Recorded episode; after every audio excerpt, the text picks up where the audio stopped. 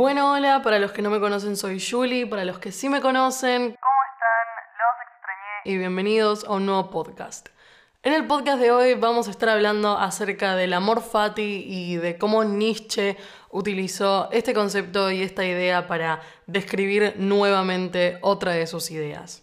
Este es un tema que descubrí recientemente, la verdad no estaba familiarizada con este, esta idea de Nietzsche eh, y yo que soy muy fanática de Nietzsche, la verdad que no la conocía. Y me resultó muy interesante y la verdad que tuve muchas ganas de hablar de esto, más que nada porque se conecta con otros temas que estuvimos viendo en los podcasts y me gusta porque sirve como esta conexión y además sirve como para aportarle a otros temas. Siento que lo podemos agregar en cualquiera de las cosas que hemos estado viendo, es más, hasta con el concepto de amor propio que vimos en el podcast anterior. Pero quiero, hablar particularmente de esto y, nada, quiero, quiero saber qué opinan ustedes, quiero saber si les llama tanto la atención este tema como a mí. La verdad que siempre Nietzsche tiene como ese, ese poder para hacer que me llame la atención todo lo que opinó y todo lo que dijo. Y este es un tema con el que siento que no necesariamente... No, no que no necesariamente estoy de acuerdo, sino que no necesariamente me atrapó tanto como los demás. O sea, sí me atrapó en el sentido del interés, pero no sé si me atrapó tanto en Em, poder estar como de acuerdo poder como verme reflejada en esto, eh, en este concepto, tanto o en la aceptación de este concepto. Amor fati eh, en el latín significaría el amor al destino, o amar a nuestro destino, o amar como todas las cosas que nos pasan. Lo cual es como un, es un poco fuerte el concepto, primero porque siempre cuando hablamos del amor entendemos como un, o sea, un sentimiento bastante fuerte. Pero amar, al amar nuestro destino, amar todo lo que nos pasa, amar todo lo que nos sucede, amar todas nuestras decisiones y no solo nuestras decisiones, sino también amar las consecuencias sin importar lo que esas consecuencias fueron o son o lo que sea. Es también entender que por mucho que nos duela algo, no podemos cambiar o no podemos controlar lo que nos pasa. Es un concepto que al principio suena como bastante liberador y creo que en este podcast más que nada vamos a estar como hablando de esta dualidad que vendría a ser de si es un concepto liberador o todo lo contrario, sea, es un concepto totalmente fatalista que hasta nos termina atrapando. Pero todo este concepto de, del no poder controlar lo que nos pasa se relaciona con la doctrina del estoicismo, ¿no? de los estoicos.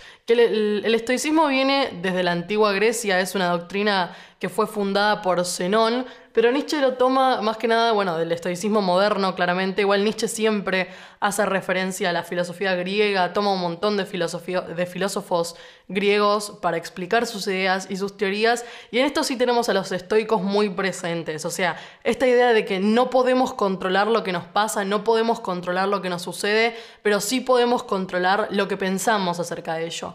O sea, cómo nosotros reaccionamos ante las cosas que nos pasan. Hay una frase que dice, somos lo que hacemos con lo que hicieron de nosotros, que la verdad que está, está buena, ¿no? El somos lo, que, somos lo que hicieron de nosotros, pero sino más bien como somos lo que hacemos con eso que hicieron de nosotros, que para mí puede llegar a sonar bastante liberador en cierto sentido, ¿no? O sea, no importa lo que a mí me pasa, no importa lo que me hicieron, no importa qué adversidades me demostró la vida, lo que importa es cómo yo me siento al respecto, cómo yo actúo al respecto y qué hago yo con eso que la vida me puso en mi camino y con eso que las personas pusieron en mi camino y cómo actúo yo al respecto.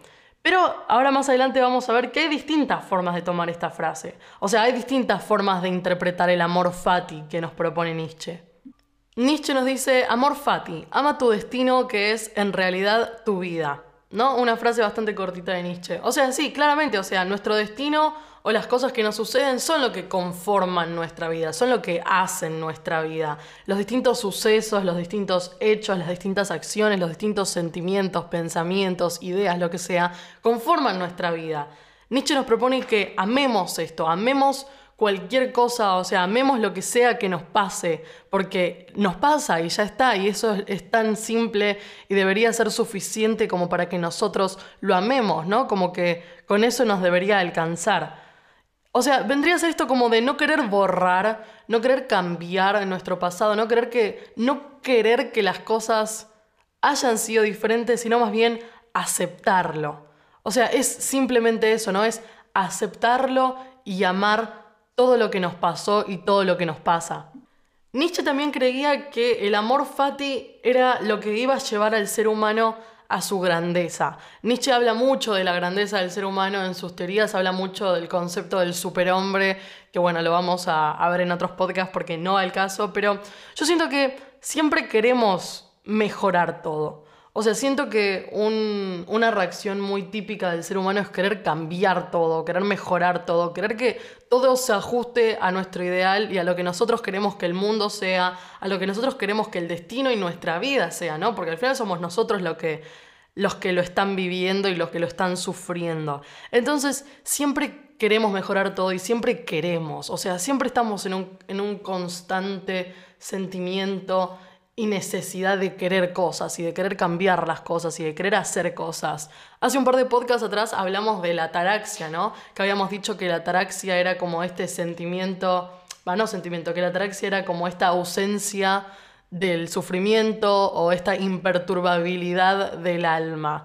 O sea, y habíamos hablado de esta idea de lo que era dejar de desear y dejar de querer y dejar de querer de más solo para alcanzar esta paz mental o esta paz del alma, si le quieren hablar así. Y fíjense cómo hablamos de la ataraxia, que es un concepto que propone, o bueno, que en realidad utilizan varios filósofos de la antigua Grecia, pero nosotros lo vimos más que nada del lado de, mm, de Epicuro. Pero fíjense cómo tenemos esta idea de la antigua Grecia, o sea, siglo V, siglo IV antes de Cristo, y cómo lo traemos acá a la época de Nietzsche, ¿no? Que estamos hablando del 1800 y pico más o menos. Entonces, cómo todas estas ideas se pueden ir conectando a lo, largo, a lo largo de toda la historia y de cómo los filósofos siempre intentan destruir con las mismas barreras y los mismos conceptos. Porque si vamos con el amor fati, o lo que buscaríamos con el amor fati, que sería esta liberación y este dejar de sentirnos mal por todas las cosas malas que nos pasan en la vida y buscar como, como este amor hacia nuestro destino y buscar este amor hacia, hacia las cosas que nos pasan. Y como con la ataraxia se nos propone esta idea de la imperturbabilidad del alma, o sea, del no querer más, del no desear más de lo que necesitamos para no como afectarnos a nosotros mismos, o sea, no afectarnos el alma con estos deseos de más o con estas perturbaciones de más, porque sabemos que si queremos algo que no podemos alcanzar, vamos a sentirnos mal hacia el respecto. Entonces, con el amor fati es, si yo quiero borrar mi pasado, quiero cambiar mi pasado, quiero cambiar todas las cosas que me pasan, también voy a sentirme mal al respecto. Voy a sentir como este arrepentimiento, voy a sentirme mal por todas las cosas que me pasaron que no puedo cambiar.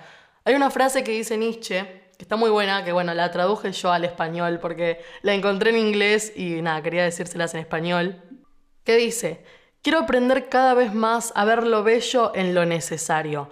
Así podré ser yo quien hace las cosas bellas. Amor Fati, que ese sea mi amor a partir de ahora. No quiero declararle la guerra a lo feo, no quiero acusar, ni siquiera quiero acusar a los que acusan. Apartar la mirada será mi única negación. Ver todo en el todo y su unidad. Deseo algún día ser esa persona que solo diga que sí. Bastante, como, bastante fuerte. Pero está bueno esto de ver lo bello en lo necesario. ¿Y por qué necesario? O sea, Nietzsche lo que entiende es que esas cosas malas que nos pasan, malas y buenas, ¿no? O sea, cualquiera que sean las cosas que nos pasan, son necesarias. O sea, todo lo que pasa en nuestra vida es necesario. Y él lo que quiere aprender es a ver lo bello en eso necesario que nos sucede. Y una vez que él pueda hacer eso, entenderíamos que podría ser él quien hace las cosas bellas. O sea, una vez que entendamos nosotros a ver lo bello en esa mierda que nos pasa, podemos empezar a ver las cosas bellas y hacer las cosas bellas. Y está bueno eso que dice de ser una persona que solo diga que sí. O sea, como esta parte positiva u optimista del decir que sí. O sea, del dejar el no de lado y dejar lo negativo de lado y lo que sea y quedarse con el sí. Pero no es todo tan perfecto.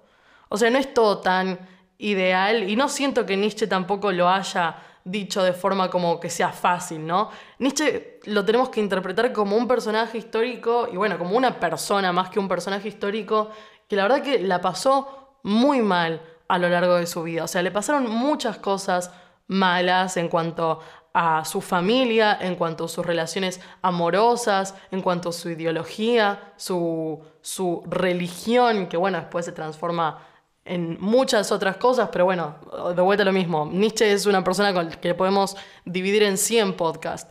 Y también en sus temas de salud, o sea, Nietzsche es una persona que la pasó muy mal en cuanto a su salud. Y acá tengo un libro que mío, ¿no? De Gilles Deleuze, no sé cómo mierda se pronuncia, de Nietzsche. Y tenemos una frase que escribe Nietzsche describiendo cómo él se sentía en ese momento.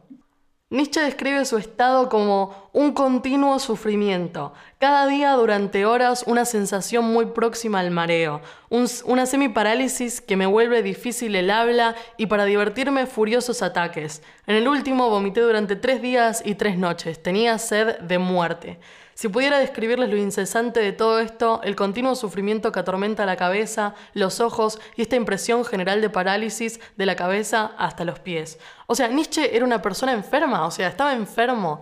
La mayor parte de su tiempo estaba enfermo, estaba dolorido, se sentía mal. Entonces, entendemos una conexión entre una persona que estuvo siempre mal, o sea, en cualquier aspecto de su vida, más allá del físico, más allá del tema de su salud, entendemos una persona que estuvo siempre mal y podemos entender que a partir de esto salga este tipo de teoría. Lo cual yo lo siento que es muy... O sea, dentro de todo, no, me gusta la palabra resiliente, porque no, no me gusta. Pero siento que es como dentro de todo, o sea, dentro de lo que él podría o pudiese haber dicho al respecto, como que sacó una teoría dentro de todo bastante optimista, si se quiere. O sea, esto de buscar la aceptación y el amor al destino, por más que la vida te haya pateado y te haya hecho mierda en 150 formas, es un poco interesante. Y siento que es muy valiente de su parte. Pero hay varias formas de verlo que no vendrían a ser solamente el optimismo. Porque tenemos un par más. Eh, podemos ver el amor fati como un sentido de complacencia, como que seríamos seres humanos complacientes, ¿no? O sea, estaríamos cediendo ante la vida, cediendo ante el destino, cediendo ante las cosas que nos pasan. O sea, nos estaríamos intentando conformar, estaríamos dejando de intentar. Si nosotros nos conformamos con las cosas de mierda que nos pasan, entonces ¿cómo hacemos para cambiarlas? O sea, tengo que quedarme en ese estado de malestar, tengo que quedarme en ese estado de bancarme constantemente todas las cosas que me pasan todo, eso feo que me pasa. O sea, estoy siendo complaciente, estoy cediendo si sigo como esta doctrina, bueno, no es doctrina, pero si sigo como este concepto del amor fati. Después sí tenemos la parte más de los estoicos, que es un poco mejor. O sea, que implica que lo único que importa es cómo nosotros respondemos a la adversidad. O sea, no importa lo que nos pasa, dejaríamos de lado lo que nos pasa, lo que importa es cómo nosotros damos una respuesta. Lo que importa está en nuestra respuesta, no en lo que nos sucede. Después tenemos el fatalismo, o sea que es mucho más parecido a lo que fue mi primera respuesta ante este concepto del amor fati. O sea, claro, si yo no puedo controlar nada, si mi única respuesta posible es amar el destino y aceptar el destino, entonces no soy más que un indefenso ante la vida estoy como sumiso a cualquier cosa que me pase, sumiso a cualquier cosa que el destino o lo que sea elija para mí. Si lo único que me queda hacer a mí es amar mi destino y aceptar mi destino porque entiendo que no lo puedo cambiar y no puedo hacer nada al respecto, entonces no tengo ni el más mínimo control. ¿Qué es lo que yo puedo hacer como ser humano ante las cosas que me pasan? Un estoico te diría, bueno, lo importante es cómo vos reaccionás al respecto. Si vos no podés controlar todo esto que te viene, pero sí podés controlar cómo vos te sentís al respecto. Que bueno, es bastante debatible. Hay algunas personas que no creen en la posibilidad de, de una elección ante las cosas que me pasan. O sea, hay, personas que no creen en esta posibilidad, esta posibilidad de elegir cómo me siento ante algo. Que está bien que el sentimiento y la acción, en este caso, podrían ser dos cosas diferentes. O sea, yo me puedo sentir para la mierda, pero aún así me esfuerzo para intentar superarlo.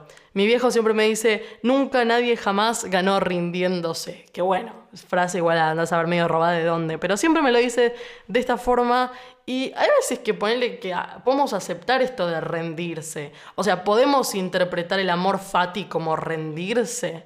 Si, si, nos basamos en esta primera idea de la complacencia, bueno, puede ser, o sea, me estoy rindiendo ante las adversidades de la vida. Está bien rendirse de vez en cuando o dejar de intentar de vez en cuando. Porque también el otro extremo del siempre estar intentando, siempre estar peleando contra las cosas que me pasan, siempre estar enojado con las cosas que me pasan, deprimido con lo que me pasa, tampoco es bueno. O sea, ¿dónde está ese medio perfecto? Bueno, ya perfecto sabemos que no existe, pero ¿dónde está ese medio en donde yo me puedo sentir bien? O sea, ¿vemos al amor fati como un extremo igual o podemos ver el amor fati como ese medio? Yo siento que queda en cada uno. O sea, después tenemos, sigue el punto de vista optimista, ¿no? De decir, bueno, si yo siempre tengo esta posibilidad de reaccionar ante lo malo, entonces siempre puedo encontrar una buena oportunidad en algo. Por ejemplo, una adversidad que me da la vida es, me, despidieron de mi laburo. Yo lo que puedo decir es, lo puedo ver como una oportunidad para empezar una nueva vida, para conseguir un trabajo mejor, un trabajo donde me paguen bien. Pero suponete que te despiden de un trabajo, un trabajo donde vos podías poner tus habilidades, que son las únicas habilidades que tenés, en un contexto económico de mierda donde suele pasar, y quedarte sin trabajo un mes significa que no comes eh, todas las comidas del día, que no podés, llegar no puedes pagar las cuentas, no llegas a fin de mes. Entonces, podés ver la parte fatalista de decir, che, me quedé sin laburo, me echaron del laburo, no como. O sea, ¿cómo hago amor fati ante esta idea? O sea, ¿cómo amo el destino? ¿Cómo intento ver lo bueno en esta idea de, che, no voy a comer? o sea, no llego a pagar las cuentas, me voy a quedar sin casa. Podés verle la parte optimista de decir, bueno, qué sé yo, tal vez consigo un laburo donde me pagan mejor, tal vez consigo un laburo donde puedo escalar socialmente, pero ahí es como que la decisión de cada uno y también eso que te excede, que es, tal vez vos no elegís, porque hay fuerzas superiores a uno, eh, como lo son, no sé, vamos a vuelta a lo mismo, la situación económica, la situación del país o lo que sea que uno no puede controlar totalmente. Son distintas perspectivas, son distintas formas de ver el amor fati, pero también es como que ninguna termina de cerrar y tampoco ninguna termina de estar mal, porque nosotros podemos pararnos ante cualquiera de estas posiciones y sacar como un poco de verdad de cada una de ellas, tanto de la complacencia como de los estoicos, del fatalismo y del optimismo. O sea, podemos apropiarnos un poco de cada uno de los conceptos. También siento que es parte de lo lindo que tiene el amor fati de poder decir tipo, che, lo puedes agarrar de cualquier lado, puedes hacer filosofía con esto de cualquier lado y como no terminar de, de sentirte bien con ninguna al mismo tiempo. También siento que el amor fati puede ir cambiando a lo largo de tu vida. Yo ahora estoy como en una parte muy fatalista que tal vez es eso de, no sé, ser joven y querer cambiar todo y querer que todo sea como yo quiero y tal vez en algún momento llegue y me pueda llegar a parar más en la parte del optimismo. Siento que es muy complaciente, o sea, aceptar las cosas como vienen y quedarse en aceptar las cosas como vienen. Yo tengo un amigo que siempre que le cuento problemas, agarra y me dice, vos tenés que verle el lado bueno a las cosas, ver el, vaso medio lleno, no el vaso medio vacío. Y a mí me cuesta, tipo, a mí siempre me cuesta ver el vaso medio lleno, pero a él no, por ejemplo. Entonces siento que el amor fati depende de la persona, depende de la forma de la persona, la forma en la que la persona tiene de ver el mundo y de ver las cosas. Es un, es un concepto muy interesante porque es tal vez un acercamiento a amigarse un poco con las cosas malas que nos pasan. Pero tal vez hay cosas muy malas que nos pasan o cosas que nos exceden en un nivel que no sé si se puede verle el amor en eso. Como el ejemplo en el que dábamos antes del perder el laburo, ¿no? O sea, sí, si estás en una situación de tu vida totalmente cómoda donde para vos perder el laburo no significa nada muy grave, no significa que no vayas a no poder comer, bueno, sí, míralo como una oportunidad, míralo como que se cierra la puerta, pero se abre la ventana, como suelen decir. Pero siento que hay cosas a las que no tendríamos que romantizarlas tanto. Porque acá estamos hablando del amor. O sea, estamos hablando, no estamos hablando más que del amor. O sea, fíjense, ¿no es acaso romantizar un poco las cosas malas? Decir que tenemos que sentir amor hacia nuestro destino y sentir amor hacia todo lo que nos pasa, es un poco romántico. ¿Qué quieren que les diga? Para mí es un poco romántico.